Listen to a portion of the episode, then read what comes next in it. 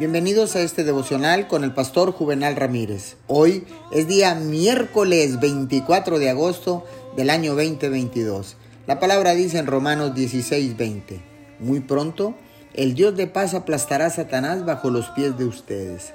Que la gracia de nuestro Señor Jesús sea con ustedes. Tal vez a usted lo han tratado mal alguna vez. Déjeme decirle que se necesita un acto de fe para ignorar las voces que le dan excusas para permanecer ahí.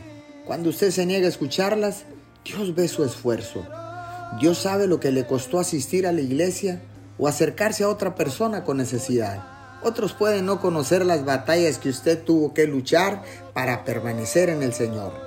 No vieron todas las oportunidades que tuvo para amargarse y tirar la toalla. El solo hecho de que usted aparezca y le diga a Dios, tú sigues estando en el trono y usted mismo se dice, estoy en esto para toda la vida.